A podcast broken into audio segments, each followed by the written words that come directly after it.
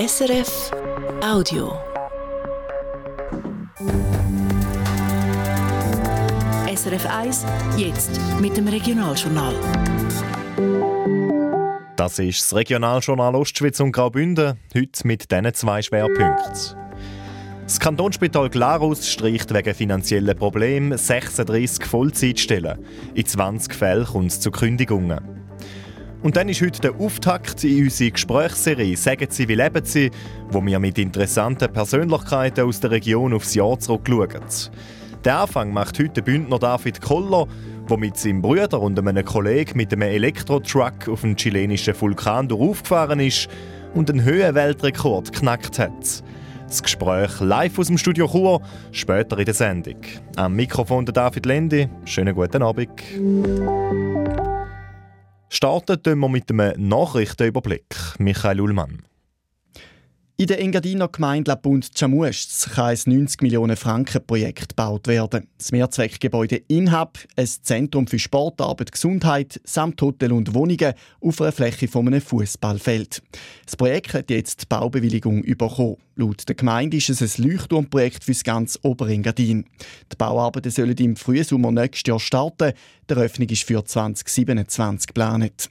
Das Gebäude entworfen hat der bekannte britische Architekt Norman Foster. Das Thurgauer Parlament, der Grosse Rat, hat heute beschlossen, dass die öffentliche Hand ein Vorverkaufsrecht soll wenn ein Versorgungsunternehmen zum Verkauf steht. Das heißt, wenn zum Beispiel ein Strom- oder Wasserproduzent den Betrieb verkaufen will, dann dürfen zuerst die Gemeinden, die die Leistungen beziehen, oder der Kanton das Werk aufkaufen, wenn sie wollen. Mit der Änderung vom Planungs- und Baugesetz will das Parlament verhindern, dass private Versorgungsunternehmen auf Kosten der Thurgauerinnen und Thurgauer die Preise für Wasser oder Strom in die Höhe drücken die Steckbahn im Thurgau ist jetzt klar, wenn die außerordentliche Gemeinsversammlung wegen dem umstrittenen Bundesasylzentrum ist, und zwar am Abend vom 15. Februar. Das hat der Stadtrat gestern an seiner Sitzung entschieden. Seit Wochen läuft die Steckbahn ein Streit rund ums Asylzentrum. Ein IG hat erfolgreich Unterschriften gesammelt, dass an einer außerordentlichen Gemeinsversammlung über die Kündigung vom Mietvertrag mit dem Bund entschieden wird. Thurgauer GLB tritt bei den Regierungsratswahlen Anfang April nicht an. Auf Anfrage sagt der Parteipräsident Stefan Leuthold, dass es dafür mehrere Gründe gäbe. Einerseits hätte sich parteiintern niemand aufdrängt, andererseits hätte man eine Kandidatur auch von den anderen Parteien abhängig gemacht. Stand heute gibt es für die fünf Sitze in der Thurgauer Regierung sieben angekündigte Kandidaturen. Abonnenten von der Zeitung Südostschweiz haben heute zum Teil keine gedruckte Ausgabe der Zeitung bekommen. Grund ein technisches Problem in der Druckerei Zag im Kanton St. Gallen gewesen, teilt das Medienhaus Somedia mit Sitz zu Chur mit. Als Ersatz können die Abonnenten jetzt E-Paper-Ausgaben der betroffenen Titel gratis lesen. Betroffen sind die Bündner Zeitung, das Bündner Tagblatt, die Glarner Nachrichten und die Linz-Zeitung. Die Druckerei schaffe mit Hochdruck das Problem zu beheben. Auch die Liechtensteiner Zeitung Vaterland hat heute wegen dem gleichen Problem nicht gedruckt werden. Das erste Mal seit mindestens 25 Jahren teilt die Faduzzo Medienhaus AG mit. Am Kantonsspital Glarus werden 36 Vollzeitstellen gestrichen. Das hat das Spital heute bekannt gegeben. Der Grund sind finanzielle Probleme. Das Spital rechnet das Jahr mit einem Verlust von 6 Millionen Franken. Martina Brassel. Nach den Angestellten der St. Galler Spitäler trifft es jetzt also auch die Angestellten vom Kantonsspital Glarus. Am nach eigenen Angaben mit rund 650 Mitarbeitenden grössten Arbeitgeber im Kanton. Das Spital finanzielle Probleme hat und zu einem Stellenabbau kommt, das ist schon länger bekannt. Seit heute ist aber klar, es werden in der nächsten Zeit 36 Vollzeitstellen gestrichen. In 20 Fällen kommt es zu Kündigungen. Es gibt einen Sozialplan.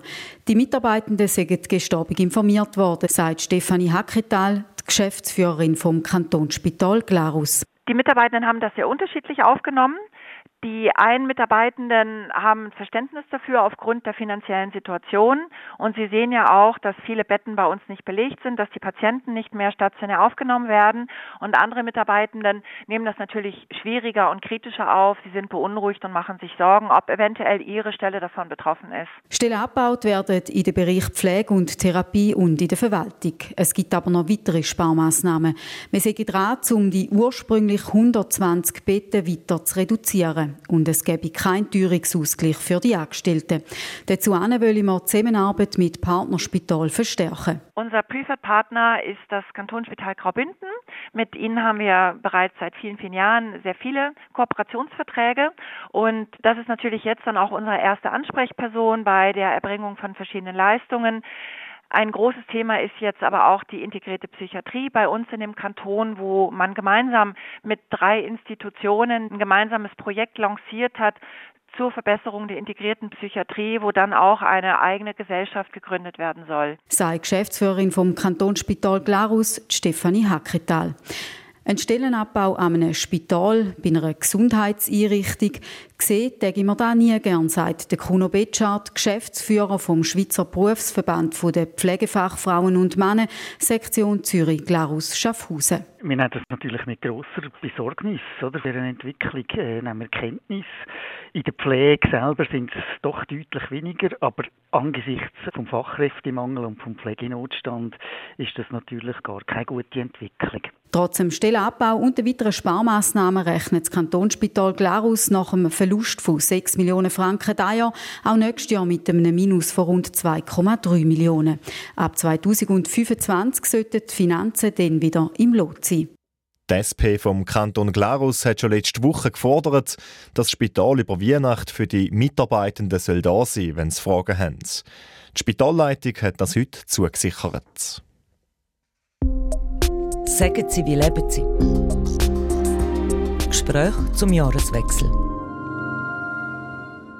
Drei Freunde bauen einen Elektromotor in einen landwirtschaftlichen Transporter ein und wollen damit in Chile einen höheren Weltrekord knacken. Das erklärte Ziel war, um den Vulkan Ojos del Salado in Chile auf knapp 6900 Meter über Meer auf vier Rädern zu bezwingen.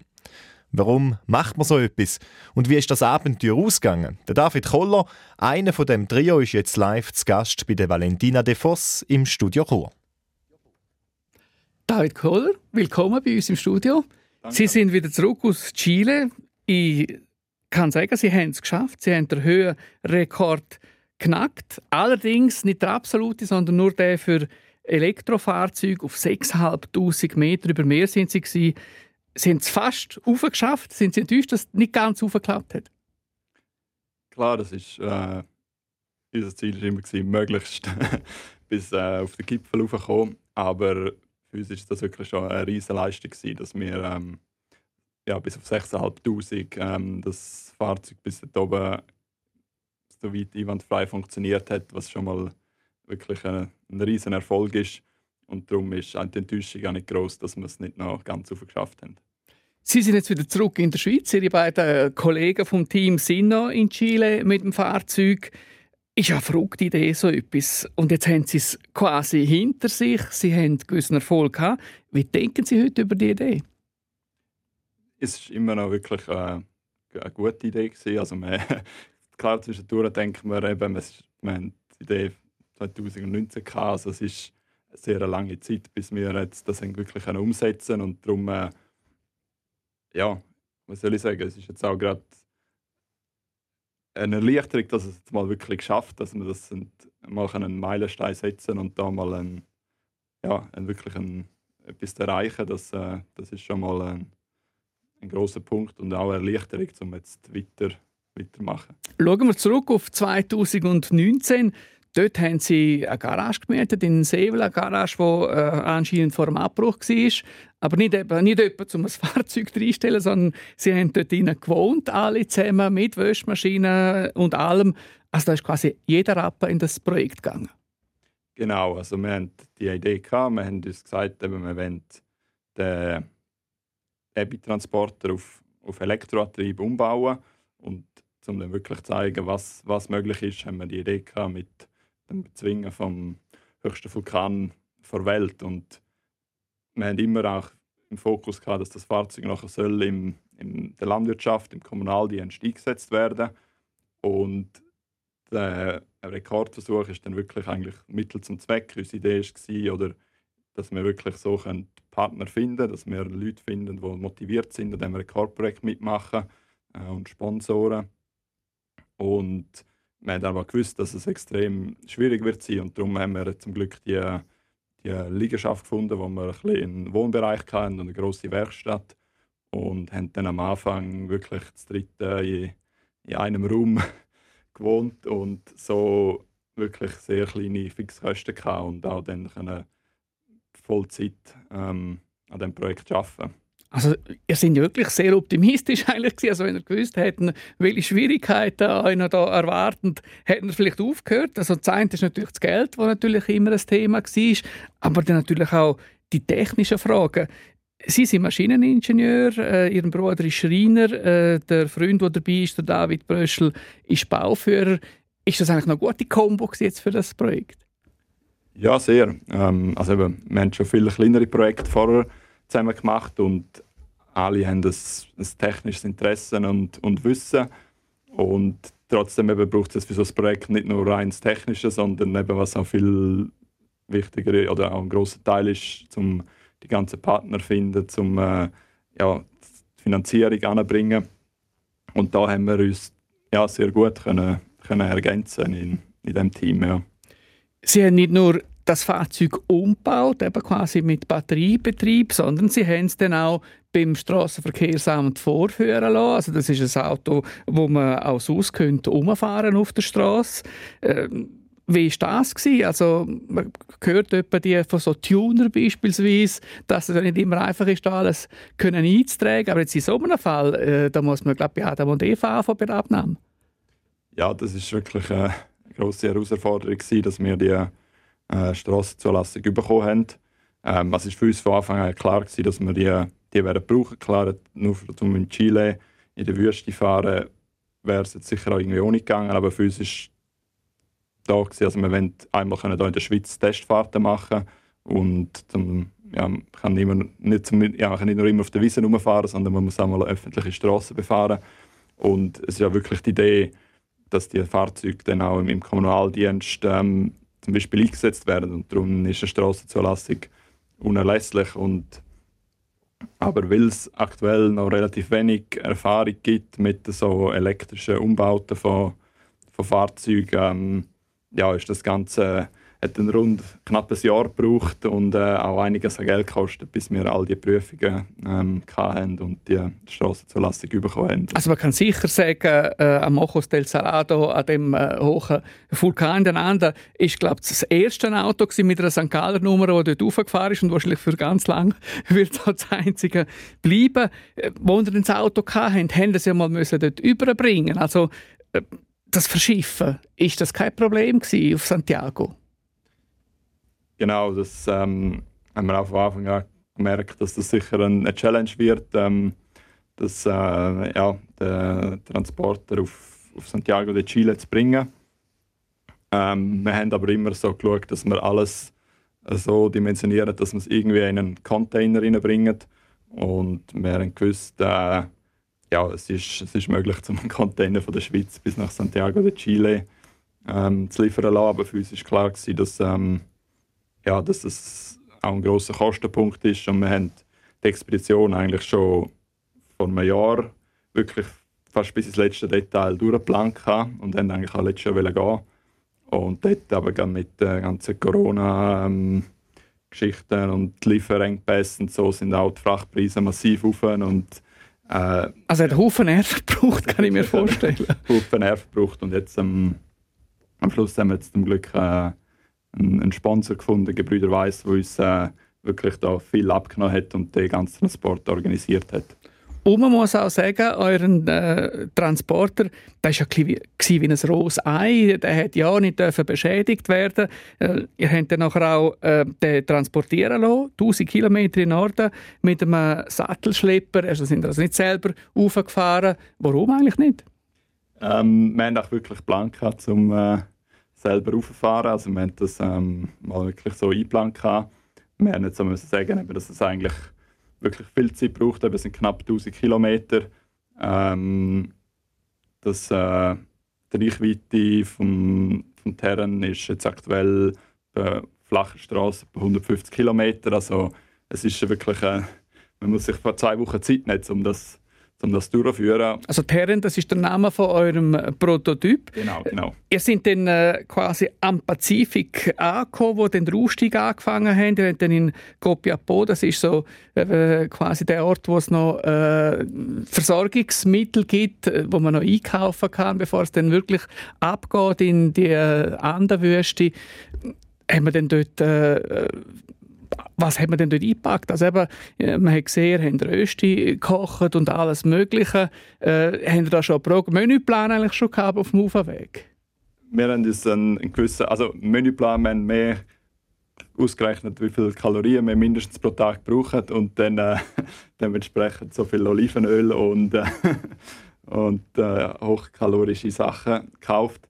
Und ja, wir haben da wirklich dort eine äh, voll ausgestattete Küche in dieser Box eingebaut. Darum haben wir gewusst, wir können eigentlich ein bisschen, ein bisschen alles kochen. Also wir haben dann auf äh, 5'500 Meter haben wir Pizza gemacht in der Pfanne. Das hat wirklich auch gut funktioniert. Es haben Glaskeramik herd im Auto, der Toaster und alles. Und Strom haben wir eben gehabt. Genau, also wir haben eine Solaranlage, eine mobile mitgenommen. Also einmal haben wir auf dem Dach 4 Quadratmeter, äh, 8 Quadratmeter gehabt plus aber nochmal 32 Quadratmeter, wo wir verstaut haben und dann, wenn wir Pause gemacht haben, können am, am Boden auslegen. Und so haben wir ja, die Batterie können von 10% bis 100% innerhalb von 10 Stunden Sonnenschein ähm, voll aufladen. Und weil wirklich jetzt Sommer, Hochsommer ist in, in Chile, hat das auch, auch wirklich geklappt. Und vor allem in dieser Höhe ist die Effizienz von, von den Panels und vor allem, weil die Temperatur tief ist, nochmal deutlich höher als, als hier bei uns. Und da sind wir wirklich überrascht gewesen, dass wir wirklich auch Strom hatten, um den ganzen Tag zu kochen. Und Eben die Sonne steht am Mittag im, im Zenit, also was im rechten Winkel auf die so Solarpanel haben natürlich eine gute Effizienz gehabt. Äh, es ist dann 390 Kilometer noch der Berg draufgegangen und dann haben sie gefahren am Moment und dann haben sie wieder aufladen. Das quasi eine Stop-and-Go-Thematik? Genau, also im Moment eben so bergauf haben wir dann gemerkt, mehr, also mit dem ganzen Essen und Ersatzmaterial, das wir dabei hatten, also wir haben wirklich, weil es ein Prototyp ist, haben wir für fast alle Eventualitäten Ersatzteile und das Werkzeug dabei gehabt. Und eben das gesamte Fahrzeug war knapp 6 Tonnen schwer gewesen. und dann bergauf haben wir dann noch eine Reichweite von um die 70 bis 80 Kilometer. Das hat aber wirklich gelangt, um eigentlich einem Tag können die Höhe zurücklegen, die wir gebraucht haben, um wieder den nächsten Schritt akklimatisieren. Also wir sind 1000 Höhenmeter rauf und haben dann zwei Tage auf dieser Höhe verbracht, um dann wieder weiterzugehen. Darum ist das sehr gut aufgegangen. Sie sind noch nicht die Einzigen, die einen Höhenweltrekord machen machen am Ojo del Salado. Eben auch das Team Porsche, die allerdings mit Verbrennungsmotor. Wir sind so ein kleines Team, drei Personen, plus äh, eben noch allenfalls Hilfspersonal, das ab und zu dort war. Und Porsche ist mit einer riesen Armada gekommen. Ja, das ist dann schon äh, ein bisschen Überraschung gewesen, dass, ähm, wo wir dann ins letzte Basecamp gekommen sind und ein grosser Lastwagen dort steht und vorne dran zwei ähm, Spezial Porsches, die extra für den Zweck entwickelt worden sind und entsprechend auch ein, ein grosses Team dahinter, mehrere Bergführer, ähm, Ärzte. Und ja, das ist dann für uns schon cool gewesen, um dort zu sein. Ähm, ja, so als, als kleines Team und wir haben unsere Solaranlage dabei und sind völlig autark unterwegs. Und sie haben dann trotzdem dort äh, ja, ihr Verbrennungsfahrzeug und sind darauf angewiesen, dass, dass sie Treibstoff haben. Das war ein gutes Gefühl, gewesen, oder? Ja, ich dachte, das war echt, ähm, echt cool, gewesen, ja. Viele technische Fragen, die man anschauen musste, gut planen, mit dem Essen, mit der Energie und so weiter. Das ist auch eine spektakuläre Landschaft natürlich dort äh, in den Anden, in den chilenischen Anden. Haben wir da auch ein Auge für die Natur gehabt?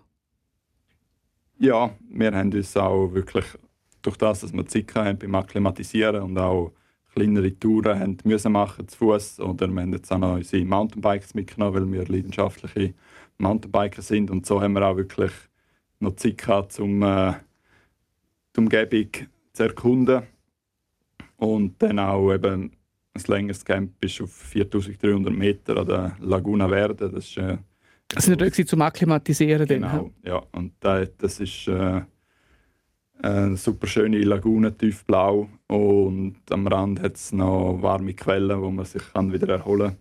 Das, äh, eine gute Abwechslung zum täglichen. Also immer Temperaturen sind Nacht auf minus 10 Grad. Es hat fast ununterbrochen stark gewindet. Überall Sand. Also das sind dann auch recht äh, unangenehme Bedingungen. Eben, was dann quasi über 6000 Meter gegangen ist, ist dann auch die Steilheit das Thema vom Hang. Ähm, ihr habt gesagt äh, in den Medien, ja, wir haben das abgeklärt, ich glaube via Google Maps oder so etwas, äh, ist dann eben halt steiler gewesen. Haben wir da ein bisschen zu wenig recherchiert, sage ich als Journalistin? Ja, also wir haben schon gewusst, dass es wirklich schwierig wird. Also wir haben von Anfang an gewusst, dass es ähm, super schwierig wird, um äh, bis dort auf den, den Nebengipfel vom, äh, zu kommen. Ähm, ja, es sind dann viele verschiedene Faktoren, die dann irgendwo ein bisschen, ein bisschen zusammengekommen sind. Also einmal, wir haben eigentlich 2019 sind wir weg und haben das erkunden, aber als wir weg sind, hat es einen Meter Schnee gehabt. Darum hat das auch nicht, auch nicht funktioniert. Also wir mussten wirklich vor Ort müssen, müssen das, das anschauen.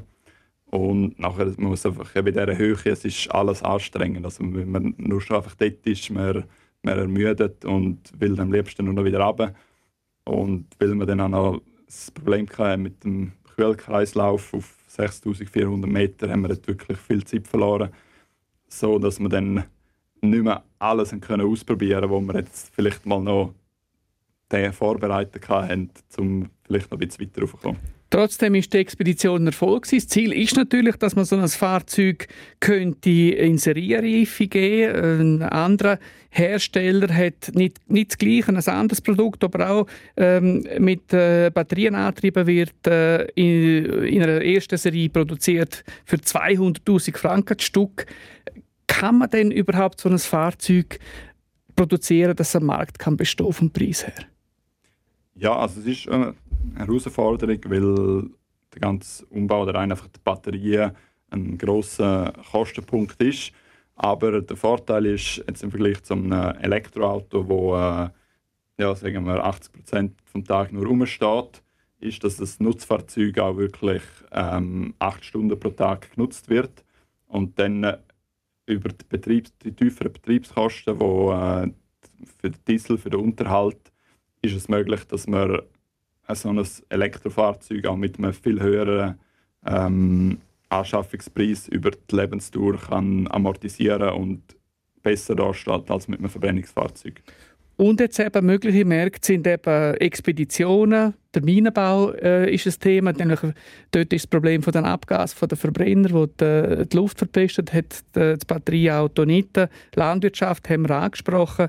Sind das die Märkte, die wir jetzt bearbeiten ja, also sicher Kommunaldienst ist für uns äh, sehr interessant, weil äh, einmal eben gerade in touristischen Gebieten sind viele so Transportfahrzeuge unterwegs und dort kommt der Nutzen von der ja, kein Abgas, weniger Lärm kommt viel stärker zum Tragen als jetzt äh, in einem anderen Bereich. Und also ja, da sehen wir wirklich kurzfristig ähm, einen, einen Markt und weiter aber auch eben wie angesprochen, in, im Untertagebau, wo Abgase ein, ja, ein riesiges Thema ist und auch wirklich viele Kosten verursacht.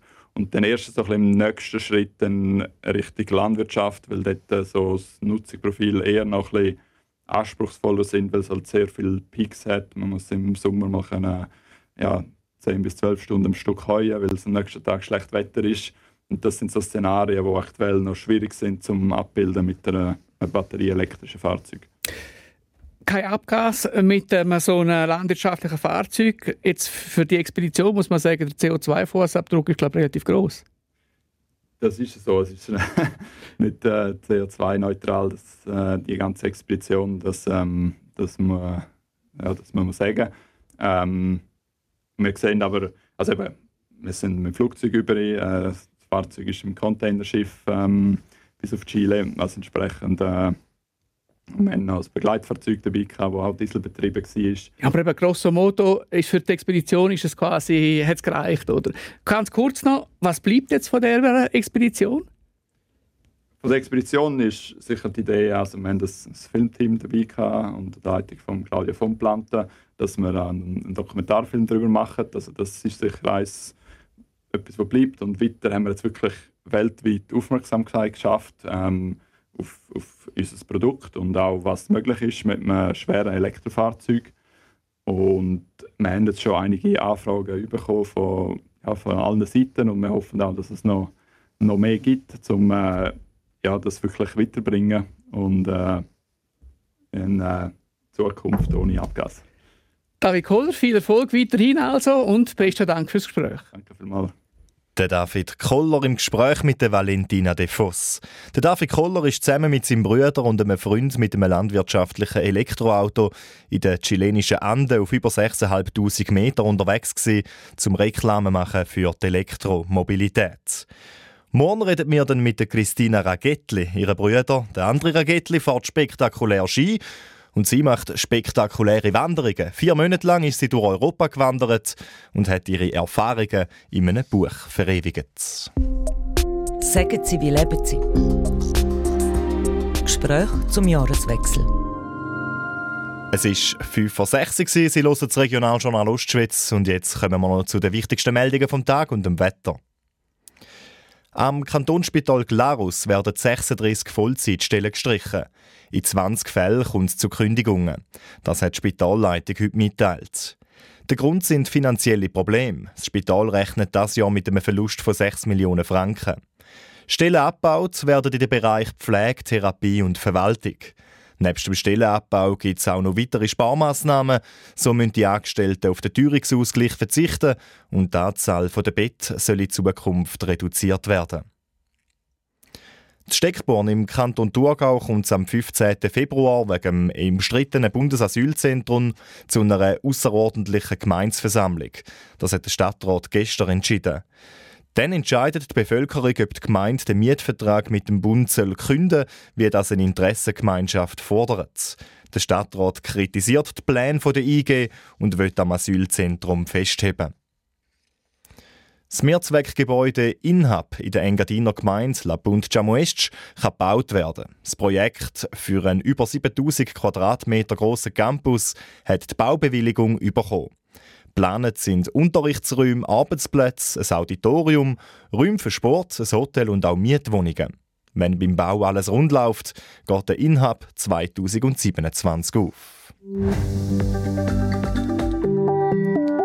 Und jetzt schauen wir noch aufs Wetter der nächsten Tage. Die Prognose für unsere Region hat Simon Eschle von SRF Meteo. Morgen gibt es einen bewölkten Tag und am Vormittag ist es auch stellenweise nass. Am Nachmittag da kommt dann verbreitet Niederschlag auf. In den tieferen Lagen Regen, weil die Schneefallgrenze die steigt bald im Bereich von 1000 bis 1500 Meter an. Der Südwestwind der wird dann morgen mäßig bis stark und erreicht in der Nacht auf den Freitag seinen Höhepunkt. Dann wird es teilweise stürmisch. Und auf den Bergen oben erwarten wir dann sogar Orkanböen. Mit dem Wind wird es aber auch milder. Im Rheintal gibt es um 8 Grad, um den Bodensee um, um 10 Grad.